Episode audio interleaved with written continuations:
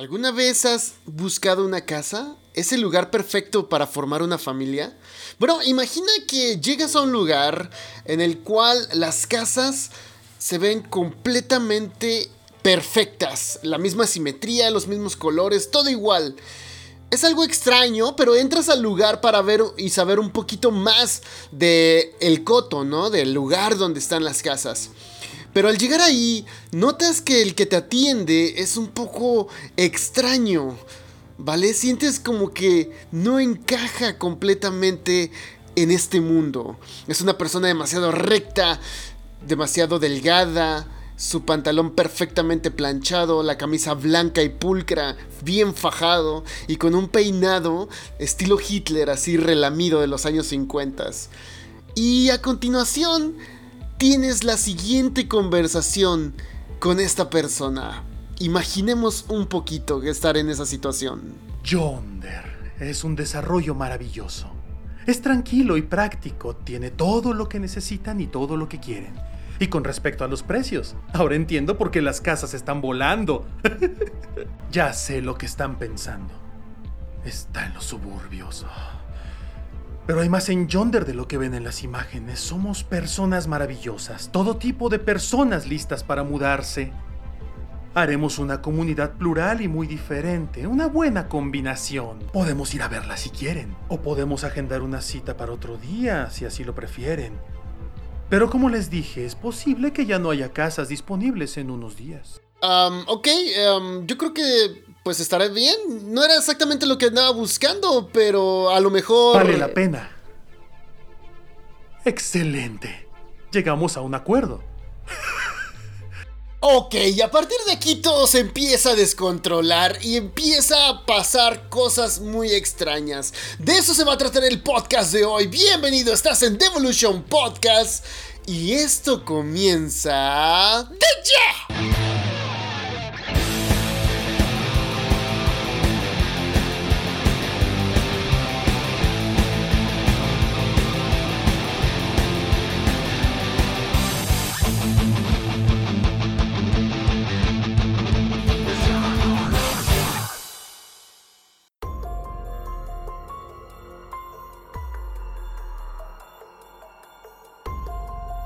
Bienvenidos sean todos a la hora macabrona, a la hora cuchi cuchi.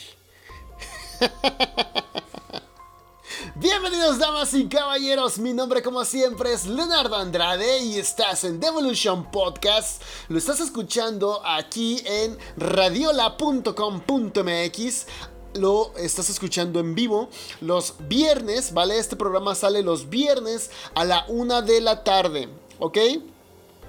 Si no estás escuchando The Evolution Podcast, tal vez estés escuchando eh, Goza la Vida. Este que ya se los había dicho es otro podcast que grabo con un amigo. No tiene nada que ver con Radiola. Pero eh, nuestro queridísimo director y productor Jonathan eh, nos hace el favor de poner el podcast cuando yo no tengo el tiempo o yo no tengo el, el programa, el podcast de Devolution terminado. ¿Vale? Entonces ahí vas a estar escuchando alternadamente los dos podcasts. Espero que no te moleste.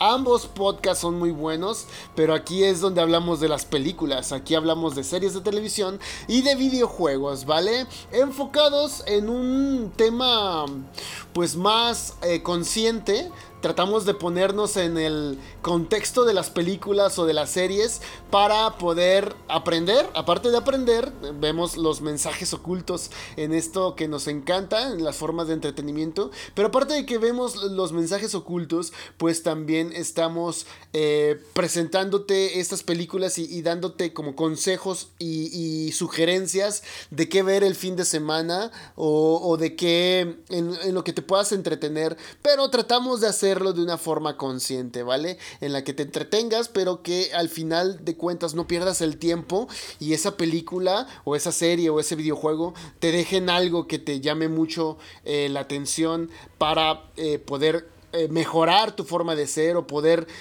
prestar más atención a las cosas que puedes estar viendo o que puedes estar consumiendo de entretenimiento, ¿vale? Te recuerdo, eh, nos encuentras en nuestras redes sociales como Devolution Podcast. Estamos subiendo los programas, ya estoy subiendo los podcasts a eh, el canal de YouTube, ¿vale? Tenemos canal de YouTube, nos encuentras como TV Devolution. También nos encuentras en Facebook como Devolution Podcast y nos encuentras en Twitter como Radio Devolution. Y eh, también nos encuentras en Instagram. Ya tenemos cuenta de Instagram. Nos encuentras como Devolution Podcast. Por favor, ve a esas redes sociales, la que más te guste, y síguenos. Y ahí ponnos un comentario. Vale, a mí me encantaría que se empiece a comunicar conmigo la gente que escucha este programa para saber, para poder interactuar con ustedes, ¿no? Porque hay veces que tengo, mm, pues, películas que he visto o series que he visto de las que quisiera hablar y pues no hablo de ellas porque la verdad a veces no sé si ustedes ya las vieron, si a ustedes les llame la atención. Entonces me cuesta un poquito de trabajo pensar. Yo, yo tengo mucho de qué, mucho material de qué hablar y mucho pues muchas películas y series y videojuegos que recomendarles, pero si no pues si ustedes no me dicen, no interactúan conmigo, pues esto se vuelve un poquito, pues cómo se podrá decir, aburrido, ¿vale? En, ese sentido, se puede un poquito aburrido porque obviamente yo quisiera interactuar con ustedes para tener una comunidad, ¿vale? Al fin y al cabo, Devolution es, es un programa para la gente, no solamente mío. Dicho todo esto, gente, vamos a entrar a la carnita del programa. Yo sé, yo sé que están aquí porque les encanta el cine, los videojuegos y las series. Y hoy vamos a hablar de una película que acabo de ver hace poquito. De hecho, el día de ayer. Sí, ayer la vi y me voló completamente la mente. Es una película muy chida que la verdad no sé si ya la han visto. Tal vez no la hayan, no hayan tenido la oportunidad de ver porque estamos un poquito pues em, limitados en, en lo que estamos consumiendo visualmente últimamente por la pandemia.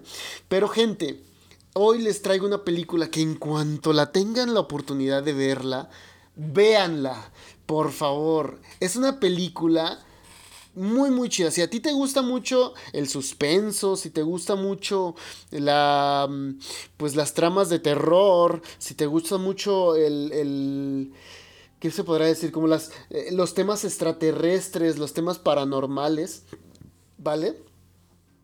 Si te gustan mucho esos temas, pues esta película te va a encantar. Ahora, la película se llama Vivarium. Si tienes la oportunidad en cuanto tengas chance, búscalo en YouTube, Vivarium, y para que veas el trailer, para que veas más o menos de qué va. Yo extraje un, fragmentito de la película para, en español para poder traerles a ustedes ese como como podernos adentrar un poquito en la película para que vivamos en carne propia lo que estoy a punto de platicarte. ¿Y por qué, por qué me interesa que, que estés como muy eh, sumergido en, este ambiente? Bueno, porque ya saben que en este podcast nos encanta imaginar, ¿no? Nos encanta mucho ponernos en el contexto de las, de las películas y, y los videojuegos y las series que vemos y que recomendamos. Y bueno, eso es como que, como si leyeras un libro, ¿no?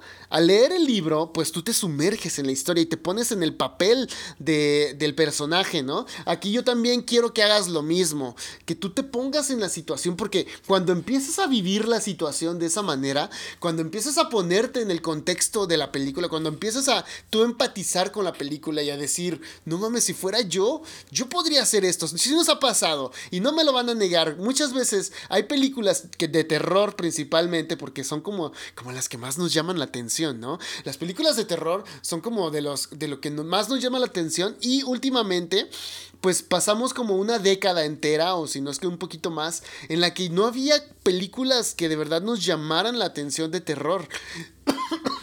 Perdón, me estoy ahogando en mi propia saliva. Déjenme tomar un poquito de agua. Ok.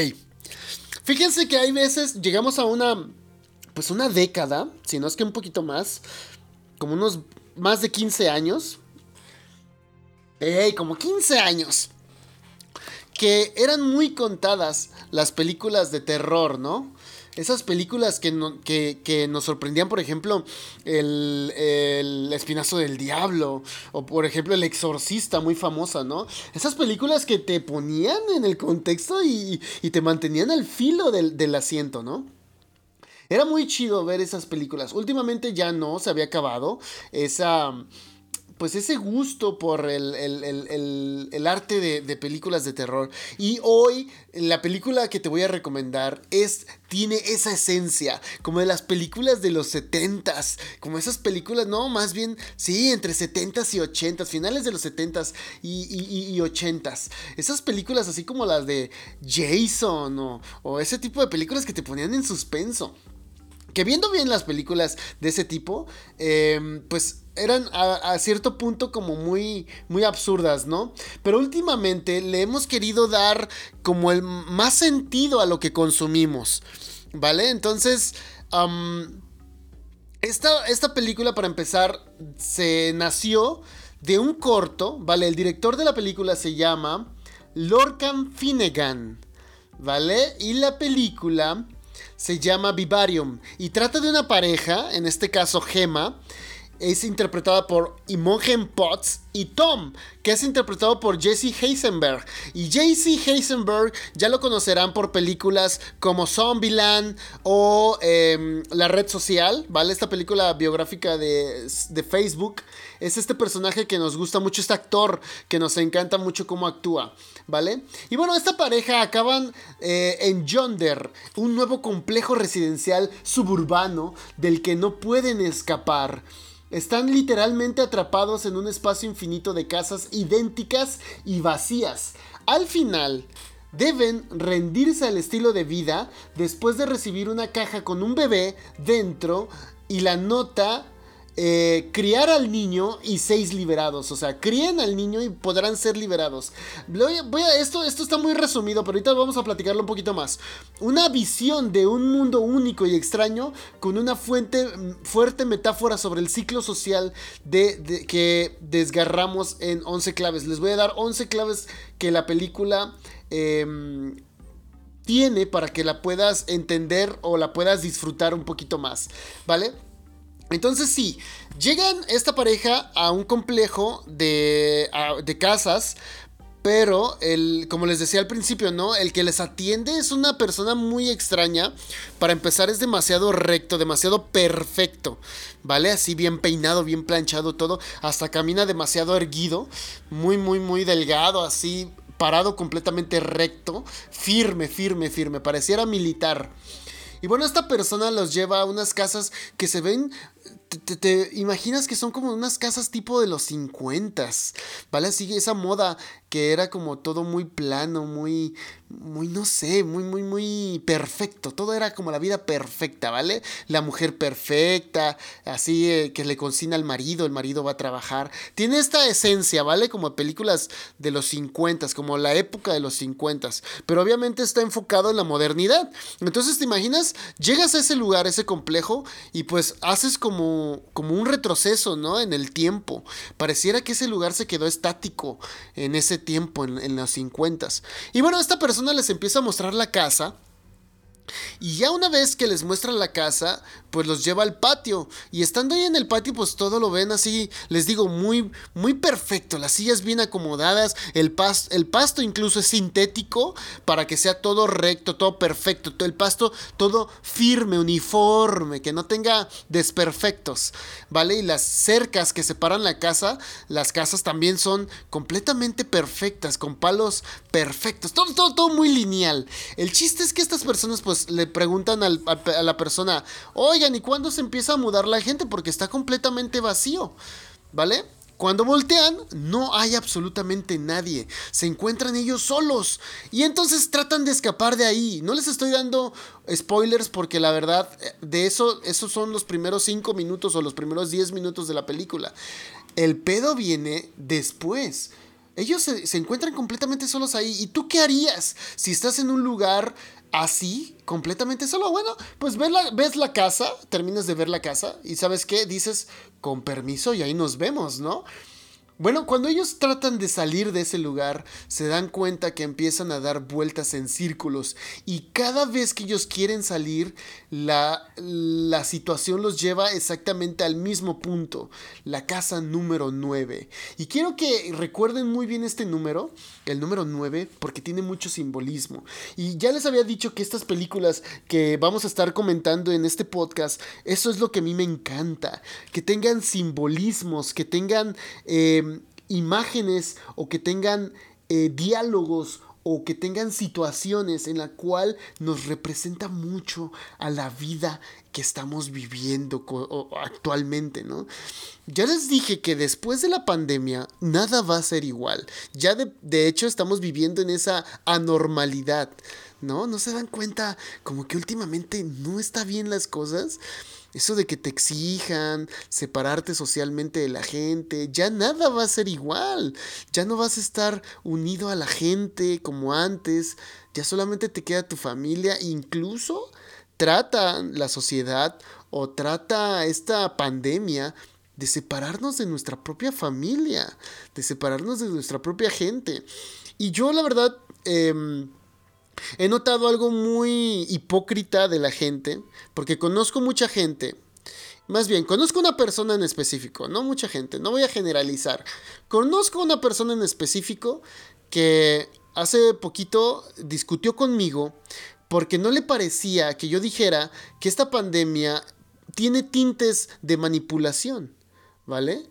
Puta, parece que le había mentado la madre y me dijo, no, ¿cómo crees? La salud primero y que no sé qué, y la chingada y su puta, o sea, prácticamente me dejó como una baba, ¿no? O sea, por, por pensar que esta pandemia tenía tintes de manipulación, simplemente por, por decirlo, o sea, por mencionarlo, ya me tachó de... Bueno, no les quiero decir.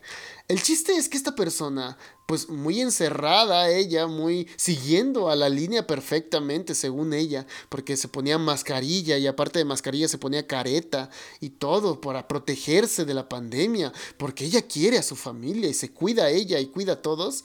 Bueno, pues esta persona, hace poquito me acabo de enterar que dejó que sus papás, que viven en otro estado, vinieran a su casa.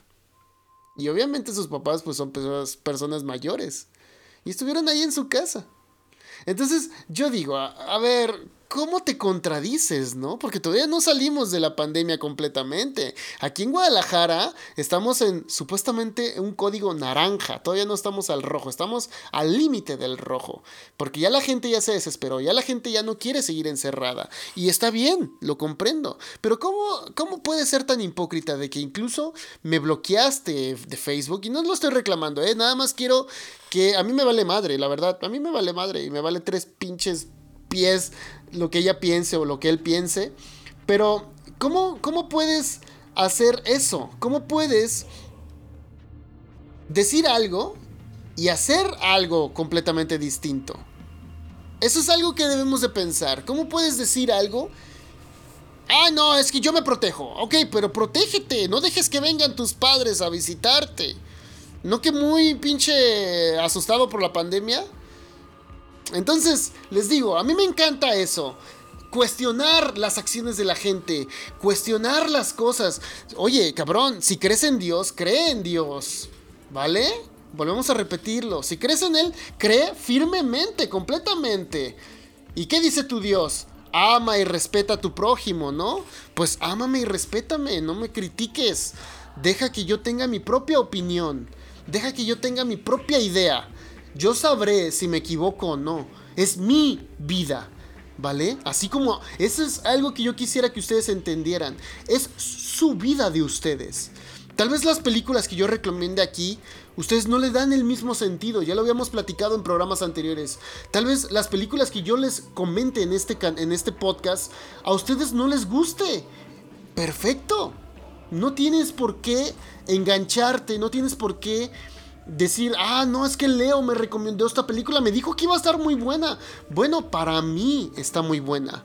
¿Por qué? Porque tiene buena trama, te atrapa desde el primer momento, tiene buena fotografía, tiene buenos diálogos en los cuales te sumerge a un lugar o a un mundo, a un universo o a una situación en la cual tú te puedes ver envuelto y puedes tratar de traerlo a la realidad. Eso es lo que a mí me encanta del cine.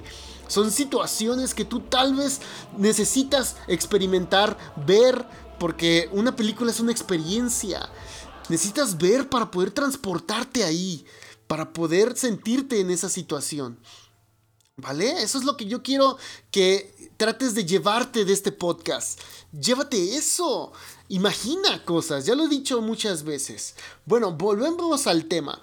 Esta película, bueno, es pareciera que es un ensayo de... Em, ¿Cómo se podría decir? De una película o un corto, ¿vale? Este director, ya les digo, Lorcan Finnegan, eh, hizo anteriormente un corto que está disponible en YouTube, lo puedes encontrar, se llama Foxes, así, F-O-X-E-S, Foxes, zorros, ¿vale? Y si, tú lo quieres buscar, está así, Foxes, le pones Foxes Short Film, ¿vale? O corto, corto cinematográfico le puedes poner. Lo hicieron en el 2011. Y bueno, Finnegan hizo un cortometraje de terror sobrenatural titulado Foxes con Garrett Shalley y el mismo guionista de Vivarium.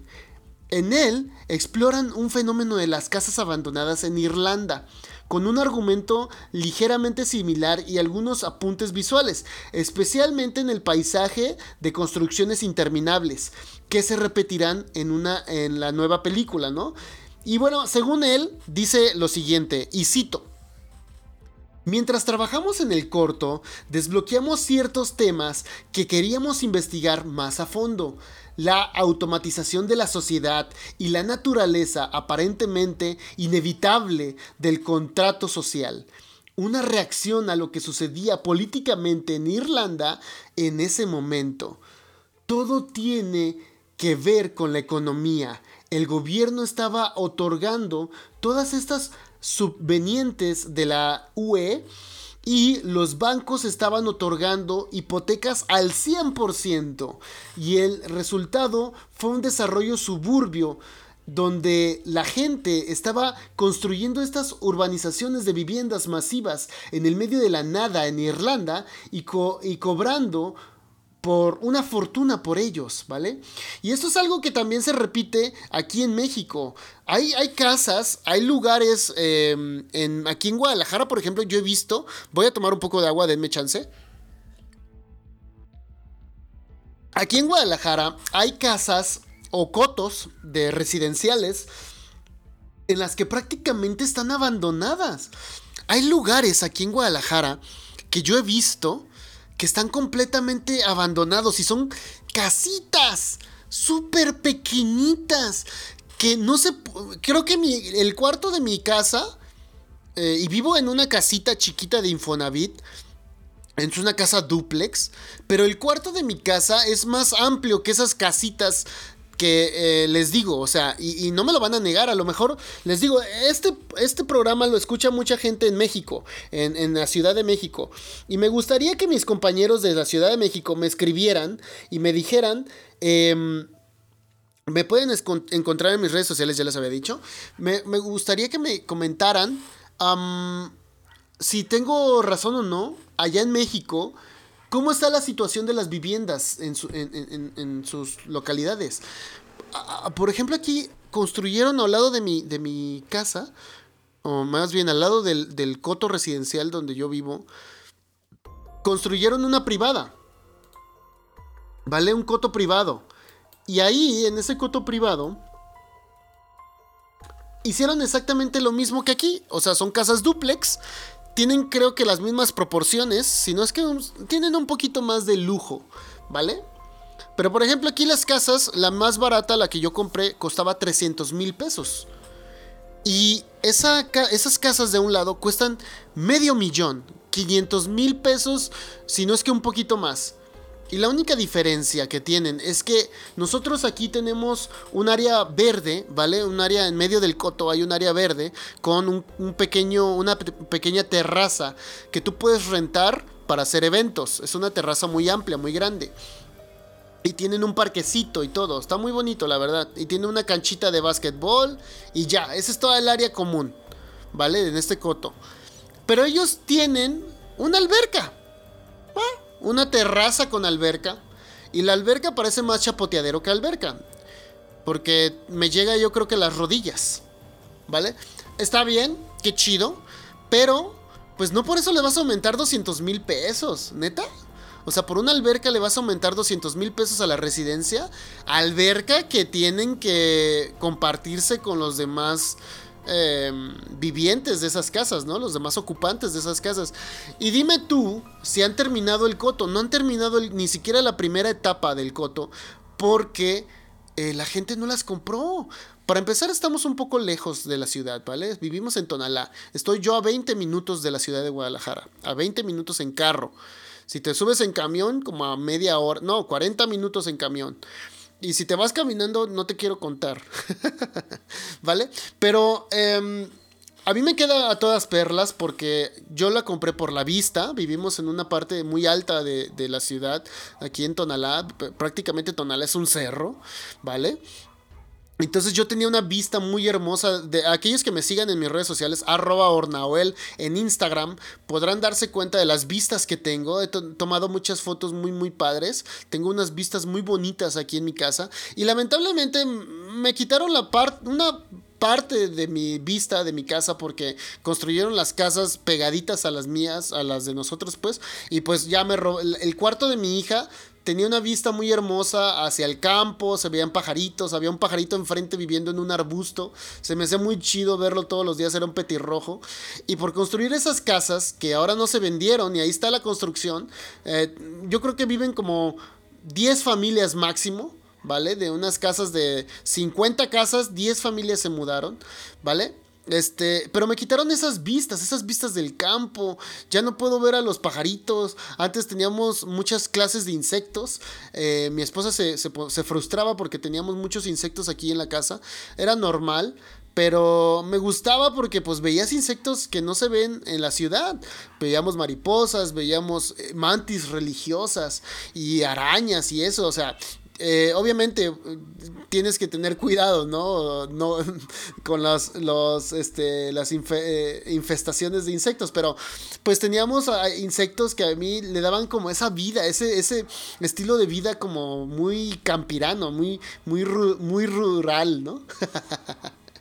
Tal vez piensen que estoy loco, pero no, a mí me gusta mucho la naturaleza. Y me gustaba mucho aquí porque, bueno, me sigue gustando, pero me gustaba más porque teníamos eso, ¿no? Ese acercamiento con la naturaleza. Ahora, pues ya prácticamente, no, les digo, ya construyeron más casas y para acabarlas no se vendieron. Eso es, eso es lo que a mí me molesta. Construyen y construyen y construyen viviendas y no se venden. Bueno, Vivarium toca ese tema, ¿vale?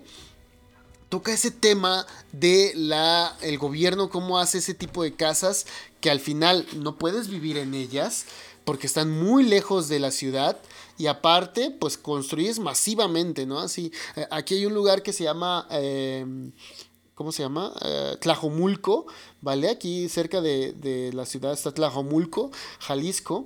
Y también están haciendo eso, ¿eh? Como está a las orillas de, en realidad, del pueblito de Tlajomulco, estamos lejitos de Tlajomulco, em, eh, el centro de Tlajomulco se puede decir, pero las orillas de Tlajomulco tocan con, con Guadalajara, con Tlaquepaque.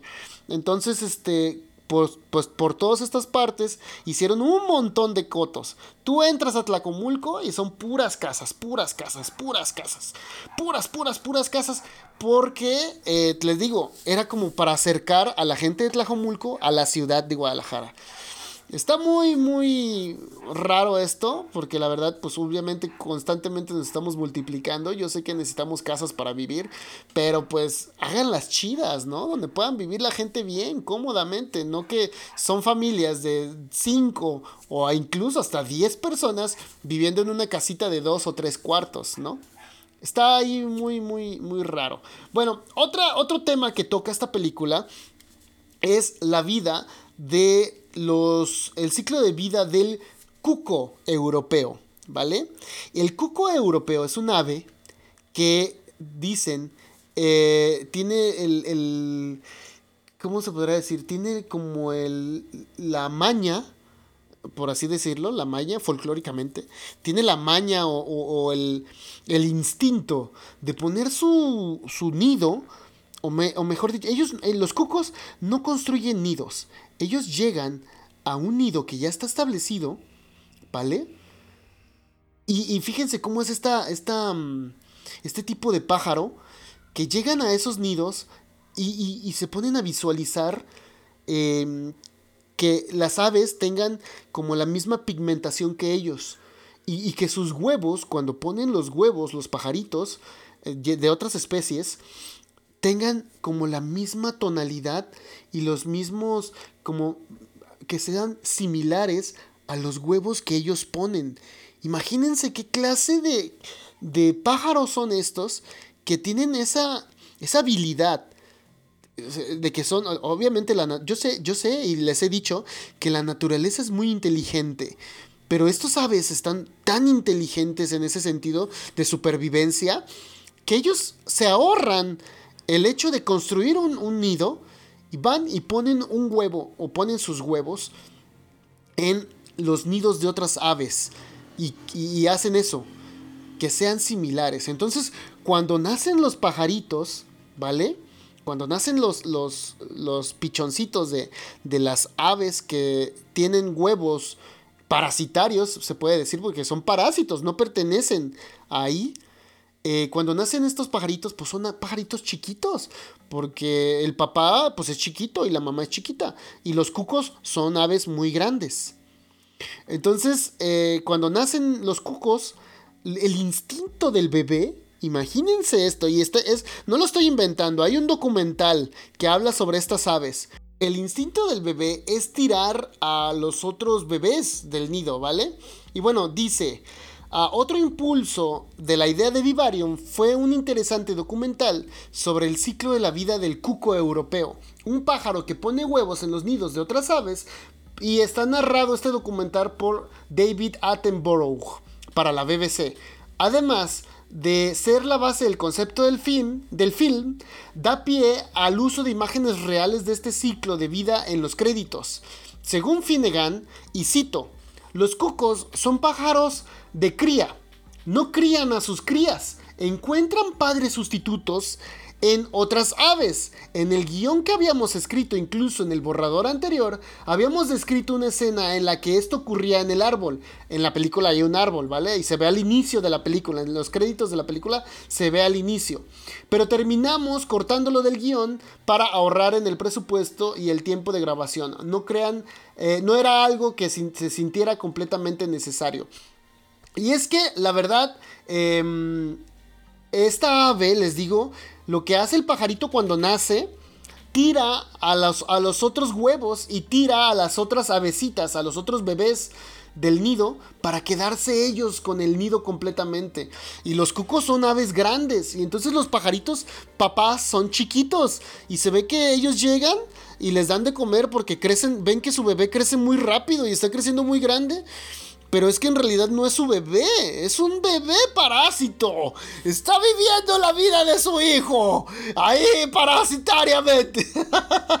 Está muy interesante y esto se ve en la película. Me gusta, me gustaría que ustedes lo tomaran mucho en cuenta porque al momento de ver la película pues te cae el 20 de lo que está pasando, ¿vale? Esto tiene mucho que ver. Lo que pasa con los cucos tiene mucho que ver con la película. Bueno, la influencia de la pintura y el arte. Finnegan desarrolló un gusto especial por las artes visuales mientras estudiaba diseño.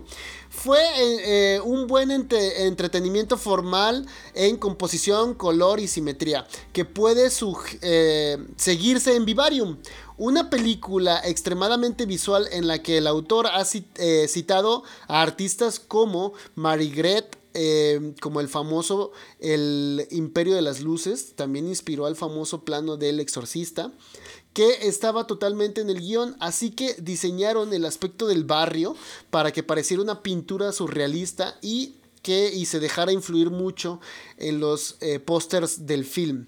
Si ustedes buscan el arte, de hecho la portada de este podcast está también inspirada, o mejor dicho, lo traté de hacer em, similar a lo que ellos eh, quisieron plasmar en la película.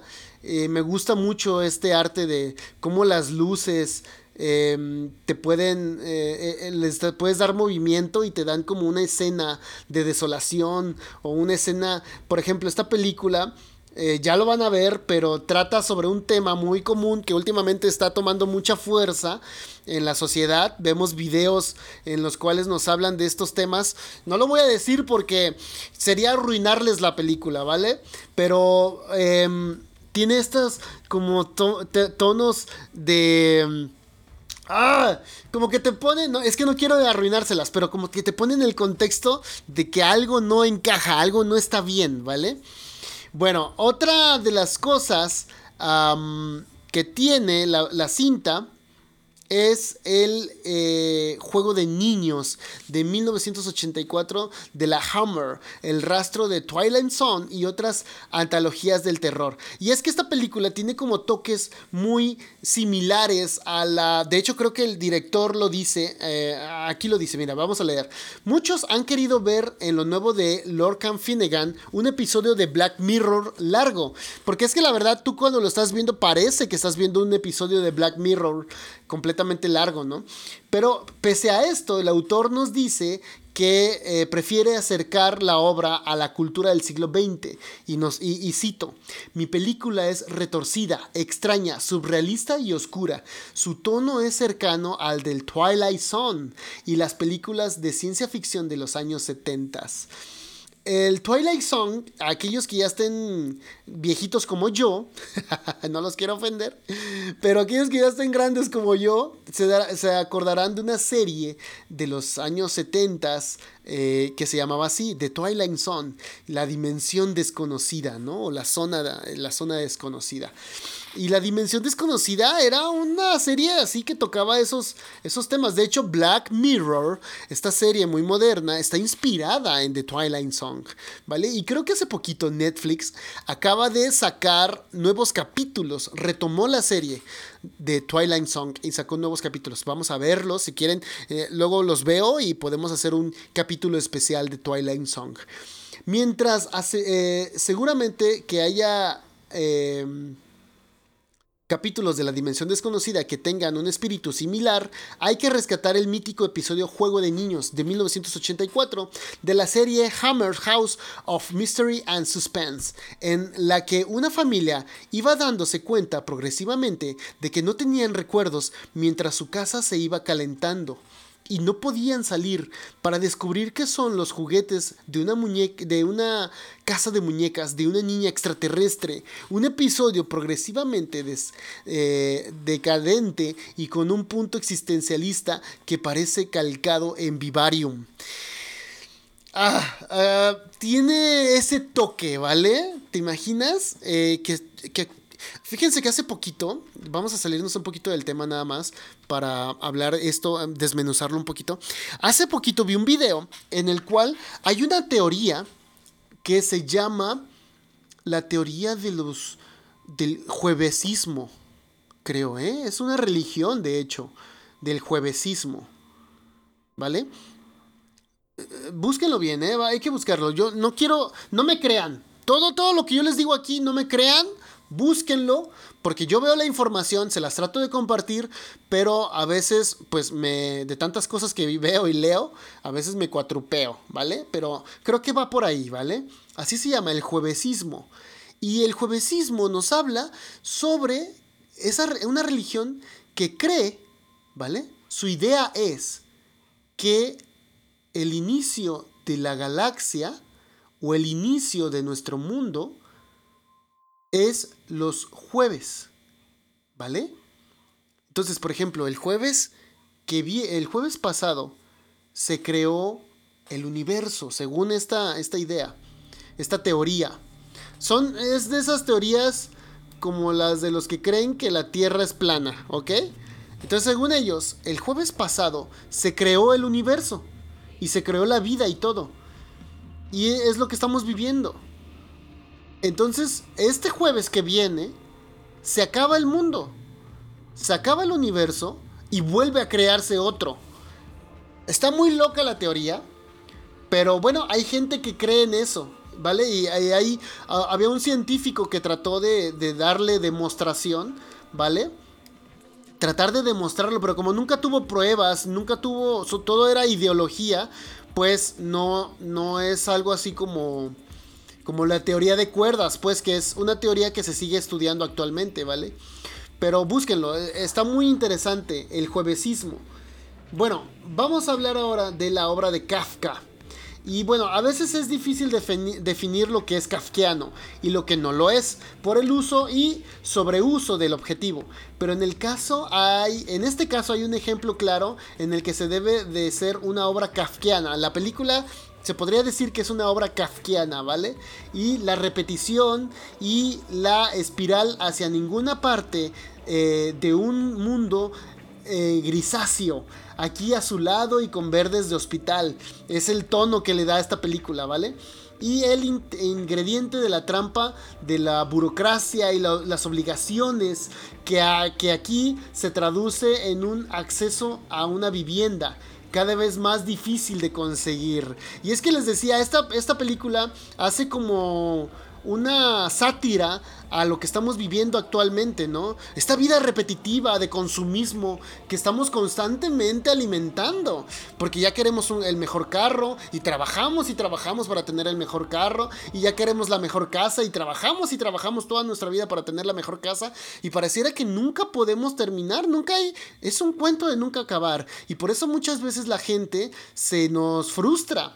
Y yo lo que quiero compartirles es que si estás viviendo esta situación, vamos a hacer el comercial como cada vez lo hago, eh, pero me gusta, me gustaría que de verdad eh, tomaran en cuenta esta sugerencia. Si tú te sientes en esta pues en esta vida repetitiva, si tú sientes que no tienes un propósito en tu vida, si tú sientes que no estás viviendo feliz, hay un curso que está impartiendo un amigo que se llama Saulo Herrera, lo encuentras en YouTube, no, lo encuentras en Instagram como saulo.he, ¿vale? Saulo Herrera está impartiendo un, un curso que se llama Un curso para gozar la vida. Y este curso está muy chido porque yo ya lo tomé y te enseña a vivir una vida completamente desapegada de este ciclo interminable. ¿vale? Si a ti te gusta mucho, si te llama la atención, búscalo, saulo.he o ponles un curso para gozar la vida en Instagram o en Facebook y ahí te sale la información. Vale, después de este pequeño anuncio, vamos a hablar ahora, dice la mujer de arena o la mujer de la arena, Suna no Una de 1964. La película de Hiroshi Tekigara Trata sobre un etimológico, eh, perdón, entomólogo, entomólogo en un desierto de arena que se ve atrapado conviviendo con una mujer que vive sola en una vieja casa y con la que establece una extraña relación. Para Finnegan, que es el director de la película de Vivarium, no hay eh, no una influencia estética, es más una influencia esquemática lo que le inspiró de esta película para poder hacer Vivarium. En tono eh, desesperanzador, el tono de desesperanzador, el estilo sombrío y la presencia de agujeros en ambos filmes también marca una relación entre ambos, ¿vale? La película de La Mujer de la Arena o eh, Osuna no Ona de 1964 también le dio parte de inspiración a Finnegan para poder hacer la película de Vivarium. Y bueno, el cine de Roy Anderson también inspira a esta película. El director sueco, conocido por sus sátiras sobre la condición humana, practica, eh, practica una tragicomedia surrealista que se acerca al aspecto y no solo influye en su tono, sino en el estilo, porque construye sets y exteriores dentro de un almacén. Sus, eh, canciones del segundo piso, que salió en el 2000, en un es un resumen perfecto del desencanto que transmite su cine eh, acentuado por un uso de la luz apegado y crudo que se relaciona con el de Vivarium, Es el signo de Roy Anderson, también tiene influencia en Vivarium. Y bueno, también esta película está influenciada por otras películas eh, que se llama El pueblo de los malditos. y otros cucos extraterrestres. Quizás la, pie, eh, la, pieza de ciencia ficción más obvia de la cinta es El pueblo de los malditos, de, Villa, de, de Village of Damage de 1960, que se basa en la novela de The Wick Cuckoos de 1957, cuyo título lo dice todo: una raza alienígena que deja embarazada a todas las mujeres en un pueblo para que críen a sus hijos de ojos luminosos, algo similar a lo que hace el hijo de Bird Bird en 1919. Este Superman eh, malvado que imita esta vez eh, amparando. Eh, comparándolo con una avispa y cómo se filtran en los nidos de las abejas y toman lo que es suyo, sabiendo un, eh, haciendo un paralelismo con lo que hace un chico con su familia, eh, otro cuco aún más mortífero. Bueno, aquí ya les estoy dando un poquito de spoilers, pero eh, está basada también en el pueblo de los malditos, o tiene más bien ese tinte, ¿vale? Y bueno, no les voy a explicar qué significa el final de Vivarium, ¿vale? Para no arruinárselos. Y bueno, tiene muchos toques surrealistas.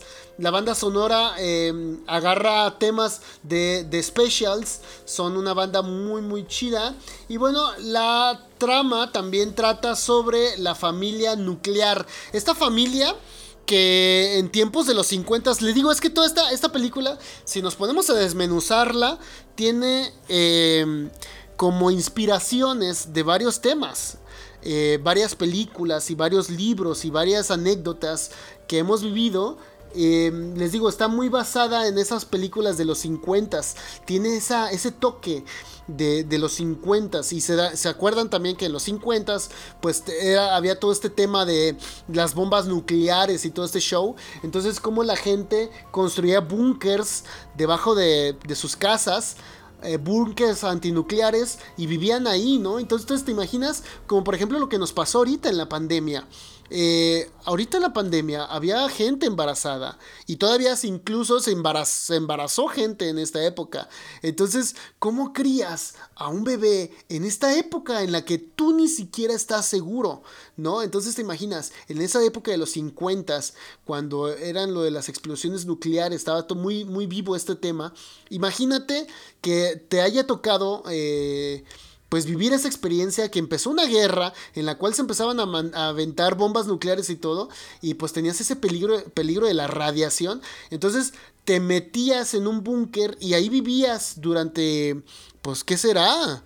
10 años o 20 años, ponle de tu vida encerrado en el búnker, y cómo mantienes esa vida eh, aislado, ¿no? de, de, un lugar en el cual no puedes escapar. Y, ya les, ya los vamos a ver muy pronto. Tal vez estemos comentando películas inspiradas que la pandemia inspiró, ¿vale? Pero es, es tal cual eso, ¿no? Es ese tema. ¿Qué pasa cuando estás viviendo una situación en la cual no puedes escapar? No puedes salir de tu casa, por ejemplo, ¿no? Ahorita está muy viva este, este, tema porque lo vivimos en carne propia. Nos encerramos durante 40 días en nuestras casas. Y prácticamente aquí pues nos tocó todo muy padre, la verdad. Nos tocó muy padre en el sentido de que pues quieras o no, bien o mal, podía salir. Sí podía salir. Aunque la gente, la policía y todos esos en, los países como España, Italia, que estaba muy fuerte el, el tema de la pandemia. Aquí en México les valió un poquito de madre. Eh, sí hubo resguardo, pero no tanto. Pero como en España y en Francia, que se veían los videos que la, misma policía te decía que te fueras a tu casa. Eh, imagínate, ¿no? Estar encerrado de verdad. Estar encerrado de verdad en tu casa. Comiendo solamente comida enlatada. O sea, no, aquí por lo menos podías ver el cielo, podías ver llover, podías este, estar en, una alberca, podías eh, vivir normal. Pero imagínate de verdad estar encerrado completamente. Hay una película que se llama... Em, ¿Cómo se llama? Cloverfield Paradox, creo que se llama. Y también nos muestra esa. Igual, si quieren, luego podemos hacer una reseña de esa película. Este esa película también nos mostraba qué sería vivir en un búnker durante tanto tiempo y no puedes, ahí de plano no puedes salir porque hay algo allá afuera que te infecta y te mata, ¿no? Aquí pues les digo, la verdad, ah, estuvo muy leve lo que nos pasó. Aunque hayamos dicho, uy, no, es que la pandemia nos tiene. La verdad, fue súper leve lo que nos pasó. Nos ahogamos en un vaso de agua. Y aquellos que estén todavía sufriendo por la pandemia, ay, Dios mío, nos vamos a morir. La verdad, nos tocó súper suavecito. Piénsenlo muy bien, nos tocó súper suavecito. Porque imagínate vivir en esa situación en la cual no puedas completamente salir de un lugar estar ahí de verdad encerrado. Y esta película, les digo, te, te, da esa sensación de vivir esa claustrofobia, de estar completamente cerrado. A pesar de que hay otras casas alrededor, no puedes ir a otras casas. Todas las demás están cerradas. El cielo de, en la película es completamente plano tiene un tono azul muy plano, ¿vale? No hay, no, no, este, no llueve, las nubes son completamente perfectas, tienen forma de nube, son nubecitas pequeñas, una tras de otra, una tras de otra, pareciera una pintura, ¿vale? Y luego, pues no puedes imaginar, porque ves las nubes y, y tratas de ver de qué forma tiene esa nube, de nube. En ese lugar, las, las nubes tienen forma de nube. Imagínate cómo te aísla, cómo te suprime. Eso es lo que representa esta película. Cómo te aísla de la sociedad, cómo te suprime a tus pensamientos en los cuales ni siquiera te dejen imaginar. Y ahora, eh, en, los cortos se ve, y lo voy a expoliar, expoliar, este, les voy a dar un pequeño spoiler. En la película, haz de cuenta que pasa un día, o sea, es el día, la noche, en la cual llegan ahí, ¿no?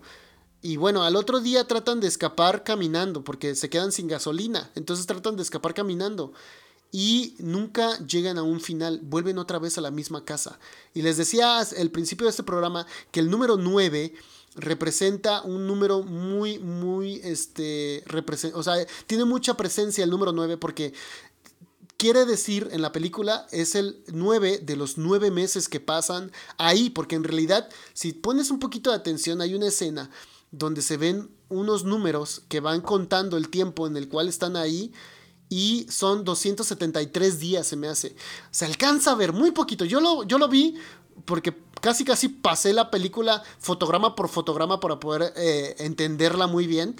Y hay un, hay un lugar donde hay una toma en la que te deja ver el número muy, muy mm, digamos que no te lo deja ver bien, pero ahí está. Tú sabes que ahí está. Porque ves un número y sigue otro. No, no ves el número que sigue. Pero del, por el, basándote el número, en el último número que aparece y ves que va a aparecer otro número, da la sensación de que es el número 273. Eh, y creo que si sumas 273 días, te hacen 9 meses. Y estos son, representa mucho a los 9 meses que pasa un bebé en el vientre de una madre. ¿Vale? Tiene mucho simbolismo, tiene muchas imágenes que tal vez tú las puedas dejar pasar, pero te digo, eso es lo que me gusta de este programa. Desmenuzamos las historias y desmenuzamos los mensajes que nos dejan las películas. Y esta película tiene mucho, mucho, mucho mensaje. Bueno, otra cosa que te quiero decir es que en la película te digo, no llegan a un final, entonces eh, al siguiente día les dan una caja con alimentos y los alimentos pareciera que son como hechos de juguete. Porque vienen camarones así en una bolsa herméticamente cerrada y vienen los camarones separados uno por uno. Entonces, haz de cuenta que es una cartera de 10 camarones. Y vienen así uno, un camarón, un espacio, otro camarón, un espacio, otro camarón. Y luego, por ejemplo, em, tienen carne, les ponen filetes y les ponen huevos, pero los huevos, y, algo que te da a entender ahí en la película es que la comida no tiene sabor. O sea, la comida que ellos comen no tiene sabor. Entonces, imagínate vivir en un lugar ahí aislado, sin degustar, no hay la, tele, encienden la tele y se ven unas imágenes muy extrañas ahí. Tienen un ruido muy culero, muy raro, muy, muy, oh, muy desesperante y las imágenes son en blanco y negro y parecen como manchas de pintura. Eh, pasando una y otra vez porque eh, en, la película tiene como mucho, mucho ese patrón. hay muchas cosas que empiezas a notar en la película y que dices, no mames, o sea, está muy cabrón. Que aparte de que tiene, ciencia ficción, si lo traes a la realidad, si tratas de traer esa situación a la realidad, muchas veces nos pasa. Hay veces que vemos eh, películas o vemos series o programas de televisión que nos dicen exactamente lo que quieren que, lo que quieren que pensemos. Por ejemplo, algo muy curioso que pasó aquí en México, muchos recordarán la, la situación que vivimos cuando estaba el gobierno de Peña Nieto, la situación que vivimos con el aumento del dólar cómo la gente empezó a estarse quejando por el aumento del dólar. incluso hubo un programa y cómo le tiraron a esta actriz, una actriz que se llama Galilea Mont No, no es Galilea. Eh, es una, actriz que sale en un programa que se llama Hoy. No me acuerdo cómo se llama, no es Galilea Montijo. Bueno, es, es una actriz que dijo que no se preocuparan, que el dólar, el precio del dólar se aumentaba pues a nosotros no nos afectaba, porque en realidad no vivíamos en Estados Unidos. Entonces, el precio de que, el dólar se disparara no tenía por qué preocuparnos. Entonces, imagínate, a ella la obligaron. Mucha gente la tachó de pendeja, de qué tonta, que no estudia y la chingada. Y le tiraron mucha mierda. ¿Eh? O sea, sí se han de acordar, le tiraron mucho, mucho, mucho a esta actriz. Pero a ella la obligaron. Vean, bien, el pedo no era de la actriz. El pedo era que ellos estaban leyendo un guion, estaban leyendo un, comercial que el gobierno les obligó a leer.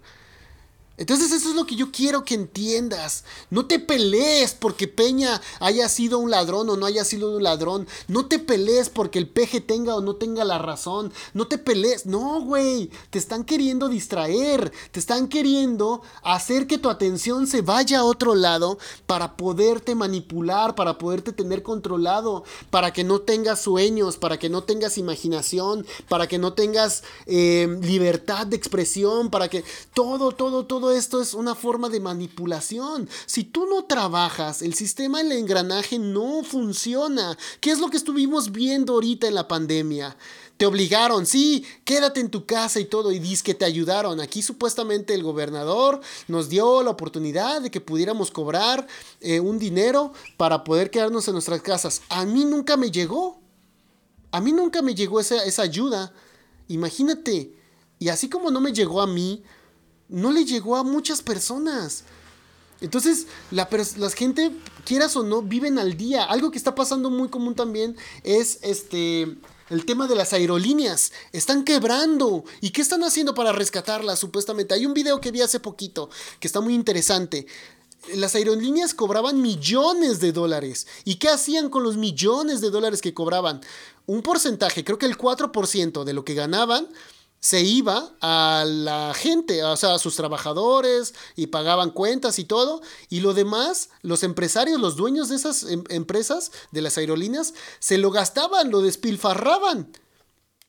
Entonces, este, ahora le están pidiendo ayuda al gobierno para poder rescatar la economía, para poder subsistir. Entonces, no te dejes engañar, ¿vale? Tú, atento, attention, please. ¿Vale? Y eh, lucha por eso ah, que, sueñas, lucha por eso que amas, lucha por eso que te apasiona, ¿vale? Eh, no, no, no dejes atrás tus sueños. Agarra un poquito de tiempo, aunque sea cinco minutos, una hora, una hora dedícale de tiempo a tus sueños. No, no se los dediques a, a ver una, una una película o no se lo dediques a, jugar un juego todo el tiempo. O sea, sí, diviértete, juega, ve una película, no hay pedo. Pero por lo menos no te avientes dos películas. Ve una película y la otra hora que te vas a, otras dos horas que te vas a aventar otra película o que vas a jugar un videojuego, o que vas a ver una serie, capítulo tras capítulo, capítulo tras capítulo, mejor invierte ese tiempo en crear algo que te saque de este pinche hoyo del cual estamos metidos. Algo que te haga independiente no estar dependiendo del gobierno, ¿vale? Eso es algo que te quiero compartir. Bueno, gente, lamentablemente llegamos al final de este capítulo. Espero que te haya gustado. La película se llama Vivarium. Vela detenidamente. Si escuchaste este podcast y puedes buscar la película, em, búscala y, y pon la atención a todo lo que aquí platicamos, ¿vale? Es muy interesante, es una forma muy padre de ver las películas y de ver las situaciones y ver todo este mundo que nos rodea. Mi nombre es Leonardo Andrade, nos estás escuchando en radiola.com.mx, también los encuentras como Radiola KBPS en Facebook. Te recuerdo que este programa los pasan todos los viernes de 1 de la tarde a 2 de la tarde y también te recuerdo que los domingos repiten el podcast, ¿vale? Repiten el programa que salió el viernes. También te recuerdo que vas a estar escuchando ciertas semanas, vas a estar escuchando el podcast de Goza la Vida. Es otro podcast que yo hago que no tiene nada que ver con cine, ni, videojuegos, ni nada, pero hablamos de temas en los cuales tú puedes crecer, ¿vale? Eh, es, es, esto que trato de yo dejarte en este capítulo, que crezcas y que te hagas independiente y seas una persona muchísimo mejor de lo que ya eres. Bueno, gente, me voy, me despido Espero que les haya gustado mucho todo lo que platicamos aquí. Espero que te haya gustado la recomendación de esta semana. Escríbeme por favor. Me encuentras en mis redes sociales como arroba ornaoel. Me encuentras como Devolution Podcast en Instagram, en Facebook. Me encuentras también en YouTube. Ahí estamos subiendo los podcasts completitos también, ¿vale? Si no lo quieres ver o escuchar en YouTube Puedes encontrarme en Spotify, en Google Podcast, ay, perdón, en Google Podcast, en Apple Podcast. Ahí está toda esta, información. ¿Vale? Estos programas que nos encantan. Yo me paso a despedir. Acabas de ser devolucionado. ¿Vale? Y nos vemos. Ay, ya me dio hipo. ya me dio hipo, gente. Y nos vemos. Hasta la próxima.